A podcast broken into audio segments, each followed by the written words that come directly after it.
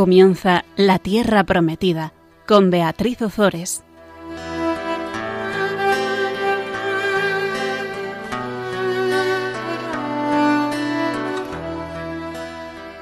Queridos amigos de Radio María, aquí estamos un miércoles más compartiendo con vosotros la palabra de Dios en el programa La Tierra Prometida. Estamos al micrófono Fabián Melendi y Beatriz Ozores. Buenas tardes, Fabián. Buenas tardes, Beatriz. Venga, vamos a, rezar antes de comenzar.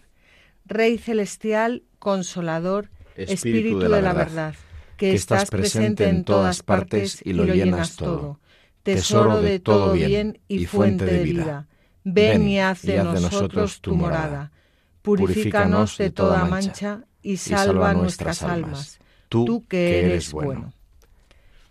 Pues en el programa pasado mm, vimos cómo después de la primera deportación a Babilonia, en la que el rey Joaquín mm, era llevado prisionero, Nabucodonosor nombra rey en su lugar a su tío eh, Matanías, hijo de Josías, y le cambia el nombre por el de Sedecías. Sedecías hizo también lo malo a los ojos del Señor y acabó rebelándose contra el rey de Babilonia. Nabucodonosor vuelve a asediar Jerusalén por segunda vez, captura al rey, lo lleva a Babilonia, donde degüellan a sus hijos delante de él y le torturan sacándole los ojos. Jerusalén es devastada y tiene lugar la segunda deportación a Babilonia. Segunda y última, o sea, hay una primera deportación y una segunda deportación que van seguidas. El libro segundo de los reyes termina hoy en este programa vamos a terminar el segundo libro de los reyes. Es el final de, llevamos unos programas que han sido muy áridos porque hemos estado hablando de, los reyes del norte de eh, bueno antes de los reyes de, los reyes del sur y de los reyes del norte cuando el reino del norte desaparece luego de los reyes del sur y y han sido programas muy áridos, pero a la vez muy bonitos, porque, bueno, muy bonitos, quiero decir, que, que la palabra de Dios es, un, es preciosa y cómo hemos ido adentrándonos en esa, en esa palabra y viendo lo que realmente Dios nos quería decir a cada uno de nosotros. Bueno, pues hoy terminamos con el segundo libro de los Reyes, que nos narra ya al final del libro la inseguridad que reina entre los que han permanecido en Jerusalén y la suerte que corre el rey Joaquín en Babilonia.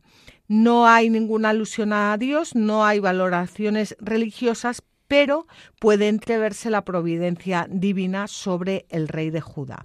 Así que vamos a comenzar leyendo los versículos 22 al 24 del capítulo 25 del segundo libro de los reyes. Sobre el pueblo que quedó en el país de Judá, el que Nabucodonosor, rey de Babilonia, hizo permanecer allí, nombró gobernador a Godolías, hijo de Agicam, hijo de Safán. Cuando todos los jefes del ejército se enteraron de que el rey de Babilonia había nombrado gobernador a Godolías, ellos y sus hombres fueron a donde estaba Godolías, en Mispa. Ismael, hijo de Netanías, Johatán, hijo de Zerajeac, Saraías, hijo de Tanjumet, el, Natufita, y Yazanías, hijo del Macatita. Godolías prestó juramento ante ellos y sus hombres, y les dijo, No temáis a los siervos de los caldeos, permaneced en la tierra y servid al rey de Babilonia. Así os irá bien pues Judá ya ha quedado convertida en una provincia del imperio babilónico con un gobernador nombrado por el rey de Babilonia de entre la nobleza local. Este gobernador es Godolías. Godolías era nieto de un alto funcionario de la corte de Josías. La administración es trasladada a Mispa, al noroeste de Jerusalén, Mm, bueno, porque, o sea, porque, porque Jerusalén estaba en un estado, eh, había quedado en un estado eh, caótico. Y mm, Godolías da muestras de, ser una, una, persona práctica que aceptaba la, situación. van cuando nos dice eh, los versículos que acabamos de, leer que pues los hombres que quedaban van, van a, se presentan ante, ante Godolías. eh, Godolías lo que hace es prestar juramento ante ellos y, les dice que, no teman a los siervos de los caldeos, que no teman a, Babilonia, eh, que se limiten a permanecer en la tierra y a servir al, rey de Babilonia y así os irá bien. Me imagino que eh, Godolías, pero no lo pone aquí, les diría, permaneced en esta, en, eh, permaneced em, o sea, servid al rey de Babilonia, pero no os olvidéis de, nuestro Dios. Me imagino que diría eso. No, no, no, Godolías es un nada, un títere de Babilonia. O sea, está animándoles a que no se muevan. A que no se muevan. Claro, claro. O sea, quietitos, que todavía podemos venir a por vosotros. Esa es la idea. Vale. Bueno, pues uno de los que se presenta ante él es Ismael, hijo de Netanías. Mm, vamos, se, presenta para, para, bueno, para ponerse a su servicio. Pues vamos a ver lo que hace este Ismael. Al séptimo mes, Ismael, hijo de Netanías, hijo de Elisama, de estirpe real, vino con diez hombres e hirió a Godolías, que murió, y lo mismo a los judíos y caldeos que estaban con él en Mispa. Entonces toda la gente, desde el más pequeño al mayor, y los jefes del ejército se levantaron y se marcharon a Egipto, porque tuvieron miedo de los caldeos. Pues en, Judá seguían existiendo cabecillas rebeldes a, Babilonia y entre estos eh, se encontraba Ismael. Ismael, eh, ¿qué le pasa a Ismael? Dice aquí, eh, Ismael era de estirpe real, pues que tenía pretensiones al trono y que estaba apoyado por los, por los, por los amonitas. Ismael mata al gobernador, al gobernador eh, Godolías. Y, qué pasa? Que al matarle, claro, la gente eh, se, tiene que huir a, tuve que, tiene que huir a Egipto porque, porque ya conocen, ya conocen al, al rey de Babilonia. Ya saben qué va a pasar. A Sedecías degollaron a sus hijos delante de él y le sacaron los ojos. Claro. Claro, entonces estos funcionan, eh, bueno, claro, funcionan como funcionamos nosotros, por miedo. Acción-reacción. Acción-reacción. Este es el, rey de Babilonia que está gobernando eh, sobre el pueblo de Dios. Entonces han, matado al que han dejado aquí de títere los caldeos, o sea, Babilonia, pues ahora van a venir y van a arrasarnos. Con lo cual, ¿qué hay que hacer? Pues huir. ¿Y a dónde? Pues a Egipto, porque es la otra potencia, a ver si nos acogen. Y volvemos a lo que hemos dicho ya en programas anteriores, que esto, esto es eh, lo que ocurre en nuestras vidas cuando pecamos. Totalmente. Que nos, nos, nos, nos está gobernando el, el, el, rey de Babilonia, nos está gobernando el, pues podemos decir, en último término, el demonio, que no le importamos nada, que a la mínima nos degüella y nos saca los ojos y eh, como, como sabemos cuáles son las consecuencias del pecado, en vez de afrontarlo, pues ¿qué hacemos? Huir. ¿Y a dónde caemos? En Egipto. En Egipto, todavía otra vez el demonio, efectivamente. Por tanto, eh, ¿qué pasa? Pecamos, nos da vergüenza y huimos. ¿A qué nos recuerda esto? Esto es nuestros primeros padres. Génesis 3. ¿Dónde estáis? Ah, no, es que nos hemos dado cuenta de que, y por tanto, te escondes de Dios. Bueno, pues ya está, ya, ya estás con los grilletes puestos. Efectivamente. Bueno, pues entre los que huyen a Egipto está llevado por la fuerza el profeta Jeremías. Y esto nos lo cuenta Jeremías en el capítulo 43 de su libro, en el versículo, en el versículo 6. Esto es eh, la situación de Judá que acabamos de ver. El gobernador eh, Godolías, tenemos la, eh, la, capital se ha trasladado, bueno, la capital o, por lo menos, el, eh, vamos, la administración se ha trasladado a Mispa. Godolías es asesinado por Ismael y ahora nos vamos a Babilonia, donde está el rey Joaquín. El año 37 del cautiverio de Joaquín, rey de Judá, el día 27 del mes duodécimo, Evil Merodac, rey de Babilonia, el año en que comenzó su reinado, indultó a Joaquín, rey de Judá, sacándole de la cárcel. Le habló con benevolencia y puso su trono por encima del de los reyes que estaban con él en Babilonia. Le cambió los vestidos que había llevado en la cárcel, y Joaquín comió siempre en su compañía todos los días de su vida. Su ración permanente le fue asignada por el rey día a día todos los días de su vida. Fíjate, eh, me encanta aquí hay dos cosas que llaman mucho, bueno, hay, hay más, ¿no? Digo a mí. Eh, le cambió los vestidos que había llevado en la cárcel. Imagínate cómo estaría la cosa. A mí me recuerda al, hijo pródigo. Bueno, eh, no, no, no tiene nada que ver con el hijo pródigo, pero quiero decir, cómo el, darle dignidad a una persona es vestirla, Con, con, los vestidos de, de, rey en este de caso. rey en este caso. Em, y dice, y dice, comió siempre en su compañía todos los días de su vida, su ración permanente le fue asignada por el rey día a día todos los días de su vida. Danos nuestro pan de cada día. Esto, esto es nada, o sea, es el, el, rey, el, el, rey de verdad es, es, es Jesucristo pero cómo nos va mostrando lo que Jesucristo va a hacer con nosotros. O sea, danos nuestro pan de cada día, es decir, durante cuanto dure la cruz, cuanto dure la prueba, cuanto dure el sufrimiento, permítenos atravesarlo. No nos dejes caer en la desesperación, en, desplomarnos, no nos, exacto, ¿no? O sea, sosténnos mientras dura la prueba. Pues hay una, una antigua tradición rabínica eh, que dice que este Evil Merodac estuvo en la cárcel por orden de su padre. Su padre era Nabucodonosor y que allí en la cárcel hizo amistad con el rey eh. Cuando, cuando eh, Evil eh, Merodac fue nombrado rey, concede a Joaquín favores y, regalos. Y esto nos lo cuenta Ishodab de Mer. Evil Merodac era hijo de Nabucodonosor puesto que había gobernado mal el reino y lo había trastornado con un grave conflicto, el padre al regresar lo puso en prisión encadenado, por miedo a que se rebelara contra él. Ahora bien, fue encarcelado en el mismo lugar en que se encontraba encarcelado Joaquim. Allí estuvieron en compañía el uno con el otro un tiempo considerable y entablaron amistad. Una vez muerto Nabucodonosor y establecido rey Evil Merodac, este concedió a Joaquim gracias y favores.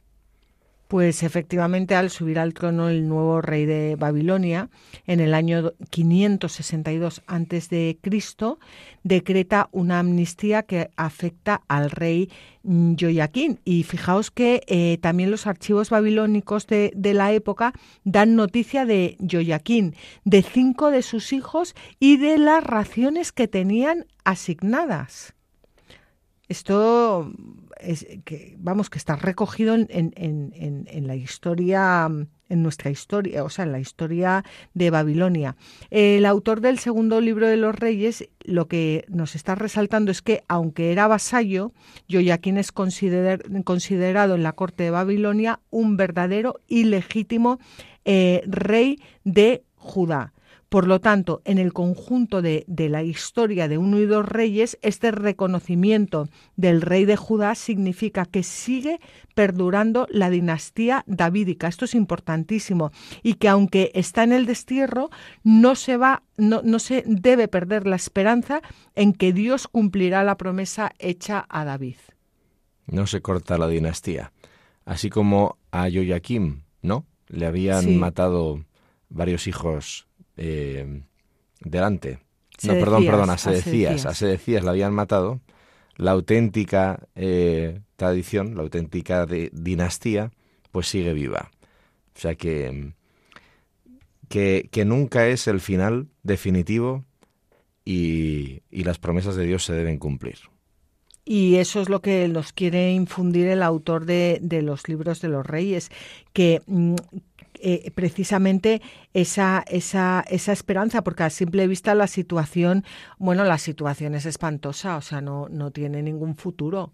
O sea, por mucho que le haya puesto unos vestidos de rey y que le dé su ración diaria, está en Babilonia y no tiene, vamos... Está mm, vestido de rey, pero no es rey. De hecho, morirá en Babilonia, creo. Sí, sí. Sí, o sea que ni siquiera va a volver nunca más a Jerusalén. La, la historia, o sea, no, no tiene eh, ningún, ningún futuro. Pero, eh, sea como fuere, Dios conserva este vástago de David y su descendencia. Y a estos los conocemos como antepasados de, Jesucristo, según la genealogía de Mateo, que voy a leerla. Voy a leer los versículos 11 al 15 del, capítulo 1 de Mateo, que dice, em, bueno, esos versículos que cuando, cuando se proclaman en misa, pues la gente mira a las telarañas, porque, mm, eh, porque no, no, pues, pues, pues fíjate la importancia y lo que nos quieren decir. Josías engendró a Jeconías y a sus hermanos cuando la deportación a Babilonia. Después de la deportación a Babilonia, Jeconías engendró a Salatiel. Salatiel engendró a Zorobabel. Zorobabel engendró a Abiud. Abiud engendró a Eliacim. Eliacim engendró a Azor. Azor engendró a Sadoc. Sadoc engendró a Akim. Akim engendró a Eliud. Eliud engendró a Eleazar. Eleazar engendró a Matán. Matán engendró a Jacob. Jacob engendró a José, el esposo de María, de la cual nació Jesús llamado Cristo. Es, es, em, es, que es, eh, el, eh, el autor quiere dejar claro que, que pase lo que pase en nuestras vidas y aunque no veamos ningún futuro y aunque no, no veamos nada, eh, eh, estamos inmersos en el plan de salvación de Dios. Exactamente. Y que esto no son mitos, sino que es una historia que atraviesa la historia humana y es la historia de la salvación. Efectivamente. Bueno, y esto en, en, cuanto, en cuanto a los reyes, pero en cuanto a los profetas, algunos siguieron profetizando en Israel, mientras que otros profetizaron en Babilonia y más tarde en el, en el reino de los, de los persas. Y así nos lo cuenta Clemente de Alejandría. Profetizan durante el reinado de Sedecías, Jeremías y Habacuc. Ezequiel profetiza en Babilonia durante el año quinto del reinado de Sedecías suceden a Ezequiel, perdón, el profeta Nahum y más tarde Daniel. Después de Daniel profetizan Ageo y Zacarías durante dos años, bajo Darío I, y finalmente Malaquías, uno de los doce profetas menores. Pues aquí, aquí los tenemos, porque es, es difícil em, cuando leemos los profetas es muy difícil, si no le hemos dedicado muchas horas a esto, saber dónde está cada uno. Dónde está cada uno. Eh, pero cuando los vamos encuadrando en su en, en, en, en, el momento en el que en el que profetizaron y vemos lo que estaba ocurriendo, pues eso es como, como que se nos abre un mundo. Claro, por tanto, esta, la enseñanza, creo yo, ¿no? Es eh, siempre, en cualquier circunstancia, Dios sigue hablando a través de personas, profetas, ¿no? Entonces, y profetisas. Entonces, ¿cuál es nuestra misión? Nuestra misión es buscar los profetas y profetisas actuales, no por ellos mismos, sino por el Dios que habla a través de ellos hacia nosotros. Y entonces no se trata de idolatrar a nadie, pobrecitos, sino eh, buscar al Dios que vive, ¿no? Al Dios vivo. A los santos. Sí, Buscar a los santos. Para llegar al santo. Efectivamente. Pues vamos a, vamos a leer el, el, capítulo 36 del segundo libro de las crónicas, los versículos 20 al, al 23, que habla de esto. Y además voy a leerlo ahora porque, bueno, lo diré al final del programa, pero eh, hemos dicho que hoy acabamos el segundo libro de los reyes. Después del segundo libro de los reyes eh, viene el libro 1 de crónicas y el libro 2 de crónicas. Esos libros eh, nos los vamos a saltar porque lo que hacen es pues un resumen de todo lo que se ha visto en, hasta ahora en los libros históricos. Entonces, eh, estáis ya totalmente capacitados, mucho más que nosotros, los que hayáis seguido estos programas, para, para ya entender lo que dicen los libros de, de, las crónicas. Pero vamos a ver qué dicen los versículos 20 al 23 del capítulo 36 del segundo libro de las crónicas, que dice así. Finalmente, deportaron a Babilonia a todos los que se habían librado de la espada, sirviendo de esclavos suyos y de sus hijos hasta la llegada del reino persa. Así se cumplió la palabra del Señor pronunciada por Jeremías. Hasta que el país llegue a disfrutar los sábados perdidos, vivirá en un sábado prolongado durante los días de la desolación, en concreto setenta años. El año primero de Ciro, rey de Persia, en cumplimiento de la palabra del Señor por boca de Jeremías, el Señor movió el espíritu de Ciro, rey de Persia, que proclamó por todo su imperio de viva voz y por escrito el siguiente edicto. Así dice Ciro, rey de Persia, el Señor Dios de los cielos me ha entregado todos los reinos de la tierra. Él mismo me ha encomendado construir en su honor un templo en Jerusalén que está en Judá. El que de vosotros pertenezca a ese pueblo, que el Señor su Dios esté con él y que suba. Bueno, pues así es como acaba el segundo libro de, los, de, las crónicas. No el segundo de Reyes, pero sí el segundo de crónicas, dando esa esperanza de la que, de la que llevamos hablando a lo largo de todo el programa, de que esto no es el final. Y mira cómo no es el final de forma inesperada. Primero lo de Ciro no se lo explica a nadie. O sea, ¿por qué Ciro tal? Bueno, bien, aparte de por razones de estrategia política, ¿qué hace Ciro cuando declara, no? Dice, así dice Ciro, rey de Persia, o sea, no rey de Judá, no es judío. El Señor Dios de los cielos, monoteísmo me ha entregado todos los reinos de la tierra. O sea, yo soy rey, pero el que manda es Él. Él mismo me ha encomendado construir en su honor un templo en Jerusalén que está en Judá. Ese es el Dios verdadero, es el Dios que merece adoración y respeto. El que de vosotros pertenezca a ese pueblo, que el Señor su Dios esté con él y que suba. Es decir, este está haciendo de rey de Judá, sin serlo. O sea, un pagano está obedeciendo al Dios de los judíos. Lo que los reyes de Judá no pudieron hacer, Dios suscita que lo haga un rey pagano. ¿Cómo resuelve la papeleta Dios? Ah, de la forma imprevista. Y esto a nosotros que nos enseña humildad. Dios es tan grande que puede usar a quien Él le parezca. Y no precisamente quizás a quien nosotros elegiríamos. Y no precisamente a quien nosotros pensamos que tiene galones. No, no, porque es que el único que tiene aquí galones es Dios. Efectivamente, pues vamos a hacer una pequeña pausa, si te parece, y después continuamos.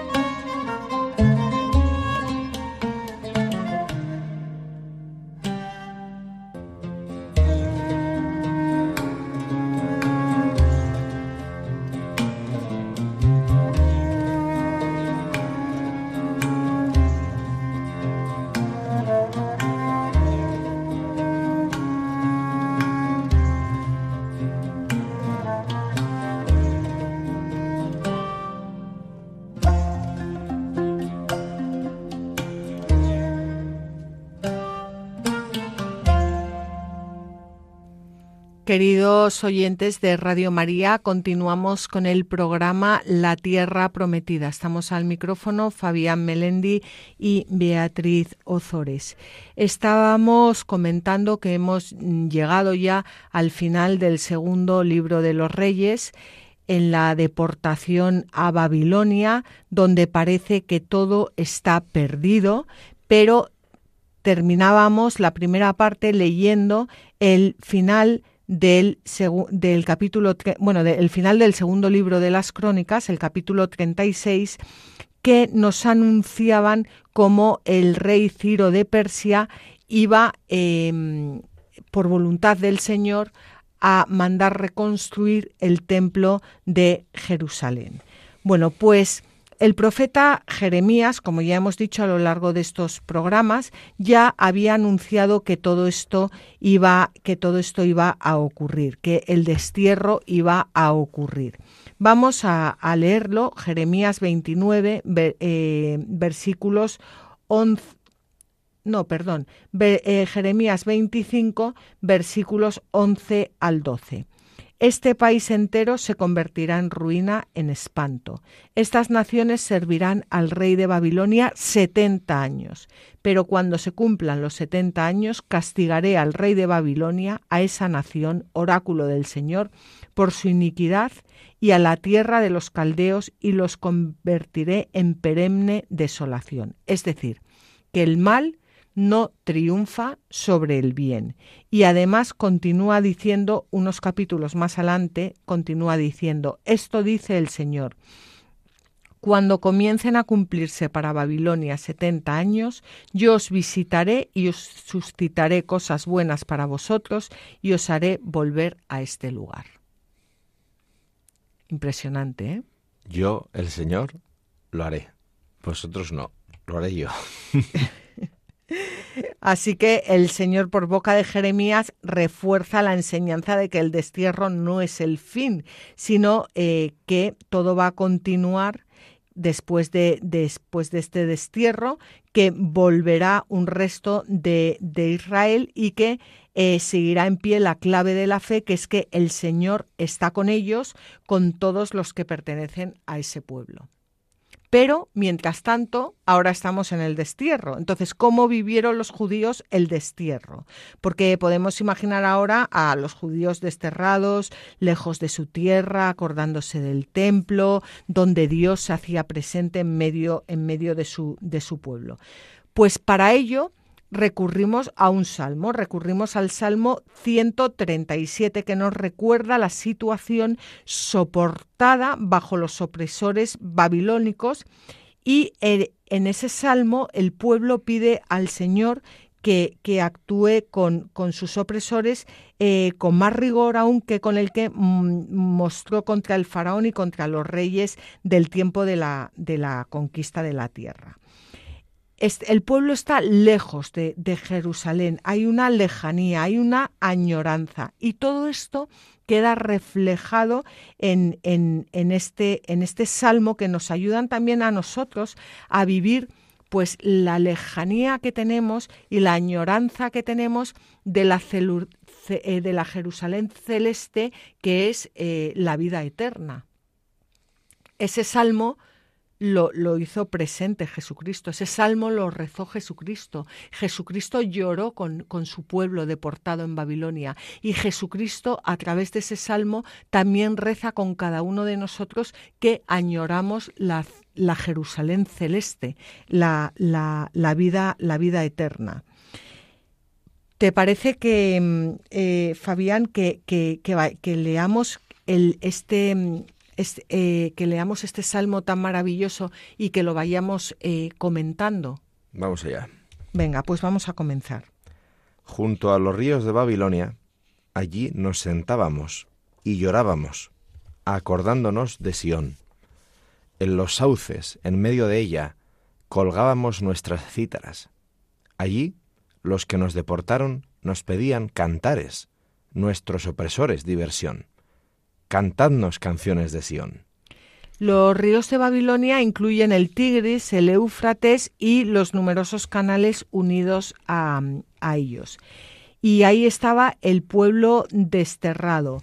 El pueblo, claro, se habían llevado a lo mejor del pueblo, se habían llevado a los escribas, a los sacerdotes, em, se habían se habían llevado bueno al, al rey, a, la familia real, a los profetas y, y, ellos se, se, sentaban ahí y, y, lloraban, lloraban porque, porque que las cítaras estén colgadas significan que, que, ya no, no pueden, no cantan a, a, su Dios, que, que, que, se han quedado en, en silencio, esas canciones, esos canciones de Sión, esos cánticos eh, del, del Señor que, que se cantaban en, en, el templo que, que, ahora está, está destruido y ahora son los, los, los opresores riéndose de, de, ellos de forma sarcástica, que, que le dicen que les canten eh, como burlándose del, mm, del, del, rey de Israel que había elegido Sión como su morada. Y ellos saben que están ahí porque han porque le han dado las porque le dieron la espalda al Señor porque, porque no, no celebraron, dejaron de celebrar el nombre del Señor. Sí, y además en la tradición bíblica sabemos, ¿no? O sea, la importancia que tiene eh, la memoria. O sea, la fe vive también de la memoria, de lo que Dios ha hecho con nosotros, ha hecho con el pueblo de Israel primero y con la Iglesia a lo largo de los siglos. Pues la fe es en la historia y desde la historia. No, no son discursos meramente míticos, entonces, eh, ¿qué le están diciendo? Ahora haced memoria. ¿Haced memoria de qué? De lo que ya no es. O sea, si la fe judía y cristiana se alimenta de la memoria, de lo que ha sucedido, que alimenta la esperanza de que Dios seguirá actuando e intervendrá en el futuro, pues ahora la memoria sirve para constatar que ya no hay futuro, que se acabó todo que los signos de la presencia de Dios ya no existen. Por tanto, Dios no va a intervenir. Es un, un caer en la cuenta de que no hay motivos para la esperanza. Entonces, es tremendo, no solo la nostalgia normal de echar de menos tu patria, ¿no? tu tierra, sino aquello que me permitía esperar en el futuro, mi bien por parte de Dios, me recuerda ahora que no hay nada que hacer. Esto es tremendo. Esto es eh, una invitación, eso, pues a la apostasía. Bueno, pero el salmo sigue, vamos a continuar. ¿Cómo cantar un cántico del Señor en tierra extraña? Si me olvido de ti, Jerusalén, que se paralice mi diestra, que se me pegue la lengua al paladar si no me acuerdo de ti, si no pongo a Jerusalén en el colmo de mi gozo. Claro, ellos han perdido todo, como decías, pero ahora, ahora ven que, que no, que la cosa eh, no queda aquí, porque olvidarse de Jerusalén equivalía a olvidarse del, del Señor. Aquí hay un juego de palabras que no se aprecia en la traducción castellana.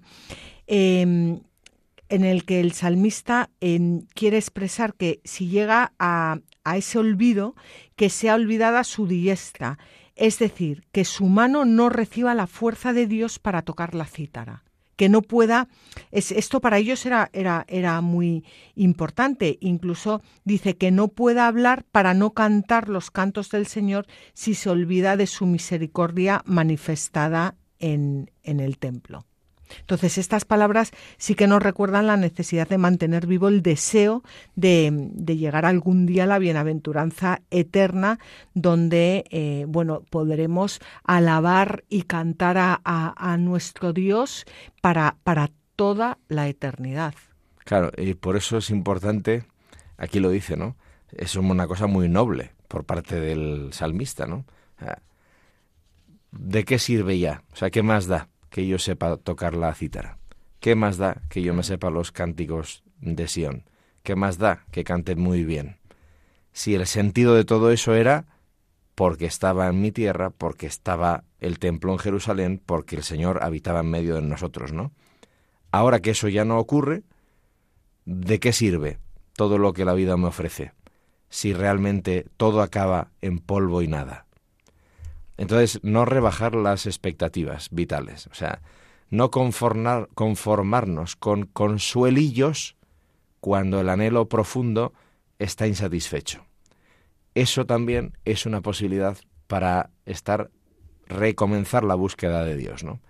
No contentarse con pequeños sentidos de la vida, que en el fondo son sucedáneos o ídolos, sino no matar ese anhelo, notar que te duele la ausencia del corazón, el vacío del corazón, para que en esa ausencia pueda producirse una apertura humilde y el encuentro con Dios. No sé si ha quedado bastante abstracto, pero... Bueno, eh, que, que, que al final lo que tenemos que buscar es la vida eterna, anhelar la vida eterna, desear la vida eterna y que ese deseo es el que va, va a hacer que nuestras vidas vayan cambiando cuando de verdad tenemos los ojos puestos ahí y no en las cosas de este mundo. Sí. Pues vamos a leer un comentario de Santo Tomás de Aquino. Los bienaventurados tendrán más de lo que deseaban o esperaban. Ahora a leerlo, que es muy impresionante. Los bienaventurados tendrán más de lo que deseaban o esperaban. La razón de ello es porque en esta vida nadie puede satisfacer sus deseos y ninguna cosa creada puede saciar nunca el deseo del hombre. Solo Dios puede saciarlo con creces, hasta el infinito. Por esto el hombre no puede hallar su descanso más que en Dios, como dice San Agustín. Nos has hecho para ti, Señor, y nuestro corazón no hallará reposo hasta que descanse en ti.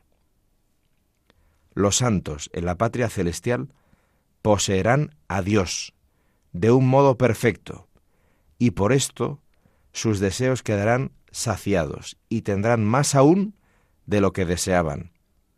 Por esto dice el Señor, entra en el gozo de tu Señor. Y San Agustín dice, todo el gozo no cabrá en todos, pero todos verán colmado su gozo. Me saciaré de tu semblante, y también Él sacia de bienes tus anhelos. Es que cuando lo explican los santos se entiende mejor. es precioso el texto. Sí, muy impresionante. Bueno, pues si te parece vamos a continuar con el, el Salmo 137. Recuerda, Señor, que los hijos de Edom en el día de Jerusalén iban diciendo, Arrasad, arrasad hasta sus cimientos. Hija de Babel, devastadora, dichoso el que te devuelva el pago que nos diste, dichoso el que agarre y estrella a tus niños contra la peña. Bueno, esto, este salmo es uno de los salmos que nunca, nunca se lee. Bueno, el, esto, trozo este. este. trozo, porque eh, es un salmo imprecatorio, ¿no? se llaman así. Sí, sí, y, lo que está aludiendo es a la colaboración de Edom con Babilonia cuando fue conquistada por eh, Jerusalén. Y refleja el deseo de que se cumpla la ley del, del talión, incluyendo los horrores propios de, de, la guerra. Pero vamos a ver, vamos a, no nos vamos a quedar así, claro. Recuerda, Señor, que los hijos de Edom, o sea, ¿quiénes son los hijos de Edom? Edom, hemos dicho, colabora con Babilonia cuando es conquistada Jerusalén. Los hijos de Edom son los hijos del pecado, son los hijos del maligno, son los hijos de aquel que quiere acabar con el pueblo de Dios. Recuerda, Señor, que los hijos de Edom, eh, los hijos del maligno, en el día de Jerusalén iban diciendo, arrasad, arrasad hasta sus cimientos.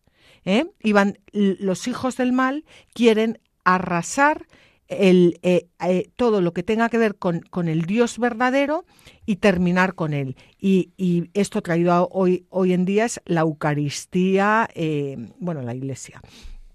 Hija de Babel, devastadora. La hija de Babel Babel es Babilonia, es la prostituta, es, es hija de Babel, de, devastadora. Dichoso el que te devuelva el pago que nos diste. Esto efectivamente es la ley del talión. Tú nos hiciste esto, dichoso el que te lo, el que te lo devuelva. Dichoso el que agarre y estrelle a tus niños contra la peña. ¿Quiénes son los niños de la prostituta? El pecado eh, entonces, dichoso, feliz, el que agarre y estrelle a, a todos los frutos del pecado, a todos los hijos del pecado, contra la peña. ¿Qué es la peña? Cristo. Peña mía, roca mía, refugio mío. Así es. Y esto es, bueno, se entiende que se hayan quitado estos que se llaman los salmos imprecatorios, se hayan quitado porque como suena muy futuro, pues para que la gente no se escandalice y no lo malinterprete, ¿no? Pero tenemos todavía la posibilidad en los monasterios de eh, escuchar. Los monjes y las monjas suelen recitar los salmos enteros. Entonces, si vamos a rezar con ellos, sí podemos rezar los salmos enteros, ¿no? Y como dices tú, claro, cuando entramos en estas partes y vemos que los padres de la Iglesia sí han comentado todo esto, claro, de repente se te abre un mundo, se te ilumina muchísimo claro, se te ilumina muchísimo porque, porque, porque le dedicas tiempo a esto. Es que es muy fácil no haberte leído la Biblia en tu vida, no saber nada de Biblia y dedicarte a, decir que Dios es un horror y que la Biblia es un horror porque, porque dice estas cosas. Em, cuando esto nos pasa a todos y, cuando queremos opinar de algo nos tenemos que, que, formarnos antes y todos somos de lengua muy ligera y opinamos eh, de entonces aquí esto eh, que los, los hijos de, la, de la, del mal, los hijos del mal, los hijos de la prostituta. La prostituta es la que adora a los ídolos y se va con otros dioses. Eh, los hijos del pecado, que, que, dichoso el que, el que los agarre y, y los estrelle contra, contra la peña. Y la peña es Cristo. La, para que se conviertan, para acabar con el pecado, para liberar a los hijos de Dios, para, para que puedan vivir en, en, libertad, acabar con todo el pecado, para acabar con la esclavitud del pecado. Pues es precioso. Es precioso, totalmente. Claro, pero, pero bueno.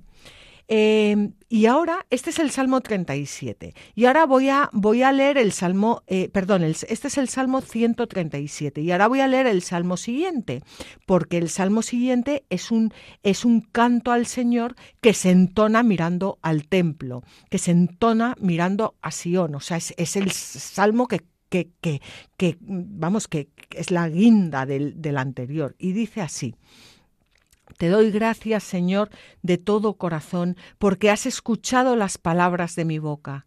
Delante de los ángeles entonaré salmos para ti. Me postraré hacia tu templo santo y daré gracias a tu nombre, por tu misericordia y tu fidelidad, porque has engrandecido tu promesa por encima de todo nombre. El día en que te invoqué, tú me escuchaste, diste fuerza a mi alma. Te alabarán, Señor, todos los reyes de la tierra cuando oigan las palabras de tu boca, y cantarán los caminos del Señor, porque grande es la gloria del Señor, porque el Señor es excelso y se fija en el humilde, pero al soberbio lo conoce de lejos. Si camino entre angustias, me das vida. Contra la ira de mis enemigos extiendes tu mano, y tu diestra me salva. El Señor concluirá todo en favor mío. Señor, tu misericordia es eterna. No abandones las obras de tus manos. Efectivamente. Y estos dos salmos, en realidad, traducido, traducido, en plenitud, ¿dónde se manifiestan? ¿Quién ha vivido el destierro absoluto? Nuestro Señor Jesucristo, por supuesto, claro. Entonces el primer salmo equivale a la pasión y muerte, y el segundo salmo, es cuando ya no hay esperanza, ¿no? Todos se dispersarán y huirán, ¿no? E iré al pastor y se dispersarán las ovejas. Y el segundo salmo, claro, imaginemos, ¿no? Algunos de los versos que acabamos de leer, en boca de Cristo, el día de la resurrección. Pues hay algunos que son impresionantes, ¿no? Jesús como hombre diciendo esto en el día de la resurrección. Claro, bueno, eh, te alabarán, Señor, todos los reyes de la tierra cuando oigan las palabras de tu boca. ¿Por qué? Porque te conocerán, porque yo he resucitado, porque yo he traído eh, la, salvación. Siempre los salmos es importante leerlos, em, o sea, en su plenitud, que es por boca, por boca de Cristo, que es donde, donde, donde alcanzan totalmente su, su plenitud. ¿Dónde tenemos en el Nuevo Testamento? Bueno, es que el Nuevo Testamento es esto, básicamente, es el anuncio de esto, el, anuncio de la resurrección. Pero, como decía un obispo, aquel obispo a mí me impresionó mucho, portugués, que decía, ¿qué es una noticia? Decidme una noticia, decía.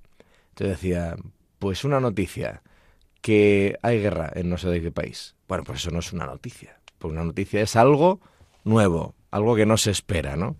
Pues una noticia es que se ha inventado un medicamento para, y dice, bueno, pero esto siempre ha ocurrido en la historia. Afortunadamente estas cosas se han dado.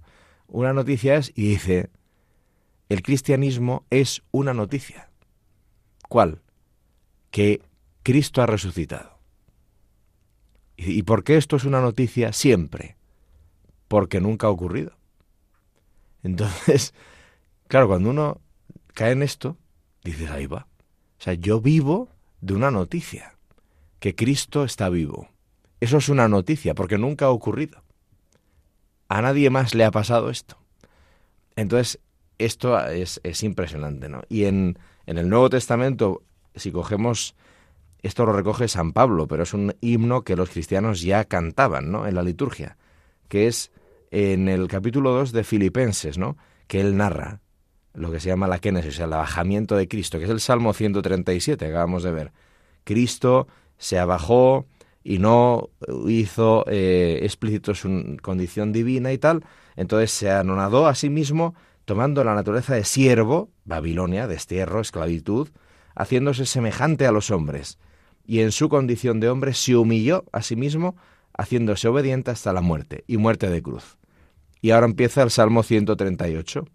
Por ello Dios lo exaltó sobremanera y le otorgó el nombre que está sobre cualquier otro nombre, para que al nombre de Jesús doblen su rodilla los seres del cielo y de la tierra y del abismo, y toda lengua confiese que Jesucristo es Señor, para gloria de Dios Padre. Bueno, pues estos dos salmos, y cogemos Filipenses 2, que donde está este himno, y nos podemos ya tirar la tarde en una meditación que seguro que será provechosa. Mm, desde luego. Y yo antes de, acabar el, programa quería comentar una cosa rapidita porque ya se nos está acabando el tiempo, pero eh, tenemos al, pueblo, hemos dicho a los reyes, a los nobles, a los sacerdotes, a los escribas, em, y, van y llegan a Babilonia y se encuentran que su templo de Jerusalén, hombre, la verdad es que era eh, cutre porque digo cutre, no, no, vamos, no, a ver, rectifico. Comparado a Babilonia, a todo lo que ven en Babilonia, pues el pueblo de, el, templo de Jerusalén, vamos, eran cuatro piedras. Y, entonces se empiezan a plantear y empiezan a decir, realmente nuestro Dios era el verdadero Dios, nosotros tan pobres, tan eh, paletos, podríamos decir, y aquí toda esta riqueza y tal. Y es cuando eh, eh, se redacta el cuando se relata el, el, el, el el segundo relato de la creación que está al principio de la Biblia, en el que se habla de que Dios lo creó todo, Génesis 1, Dios lo, porque ellos tenían el relato más antiguo en el que Dios crea al hombre, eh, del, polvo, de la tierra, y dicen los sacerdotes, no, no, no, nuestro Dios es el Dios verdadero, y aunque nosotros veamos todos estos templos y todas estas maravillas, lo ha creado nuestro Dios, entonces vamos a, vamos a, y ahí es cuando eh, se redacta eh, Génesis 1 eh, en el que en el que, es explosivo, que Dios lo crea todo con su palabra y que es el, creador del cielo, de la tierra, de los mares, del entonces es, muy bonito ver cómo, cómo mm, el pueblo va conociendo a su Dios y ahí ahí conoce a ese Dios creador omnipotente que bueno que hasta el momento pues pues eso, entonces los signos de la salvación posible de Dios, el templo, la tierra, tal que les había dado con el Éxodo, ya no valen porque están destruidos y están exiliados. Y entonces Israel descubre que si Dios es el Todopoderoso, o sea, el Creador, ¿cómo no va a poder hacer un acto extraordinario de libertad de nuevo? Ya no está el templo, no estamos en la tierra, ¿vale? Pero es que el Dios que nos sacó de Egipto es que es el Dios de toda la tierra, es el creador, y por tanto, ¿cómo no va a poder liberarnos de una tierra que no es la nuestra y va a poder estar presente más allá del templo que ha sido destruido? Y entonces se abren a una perspectiva nueva. Babilonia es necesaria para la fe del pueblo judío como los sufrimientos por los que nosotros pasamos para nuestra santificación, para nuestra purificación y para la santificación de muchas personas que nos rodean. Pues aquí terminamos el segundo libro de los reyes Después del segundo libro de los reyes tenemos uno y dos crónicas que, como hemos dicho antes, nos los vamos a saltar. ¿Por qué? Porque es un resumen de todos los libros históricos. Entonces ya no vamos a repetir, ya no vamos a volver otra vez con Adán, Eva, los reyes, el tal. Em, os pedimos que os los leáis vosotros, pero que os los, os los leáis ya con, con toda la, la, base que tenemos. Y el siguiente libro que, con, que con, comentaremos es el libro de Esdras, que ya narra toda la vuelta del, del pueblo eh, de Israel a, a, Jerusalén y que es un libro precioso. ¿eh?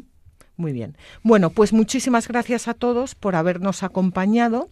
Nos vemos dentro de 15 días. Sabéis que podéis pedir el programa en el teléfono 91 822 8010 o a través de la página web en Radio María, en el podcast, podéis mm, eh, volverlo a escuchar en www.radiomaria.es. También lo tenéis en la página web latierraprometida.es y podéis escribirnos a latierraprometida@radiomaria.es y como siempre os animamos a que cojáis vuestras Biblias y no dejéis de leerlas, meditarlas y rezarlas, porque en los libros sagrados el Padre que está en los cielos sale amorosamente al encuentro de sus hijos para conversar con ellos.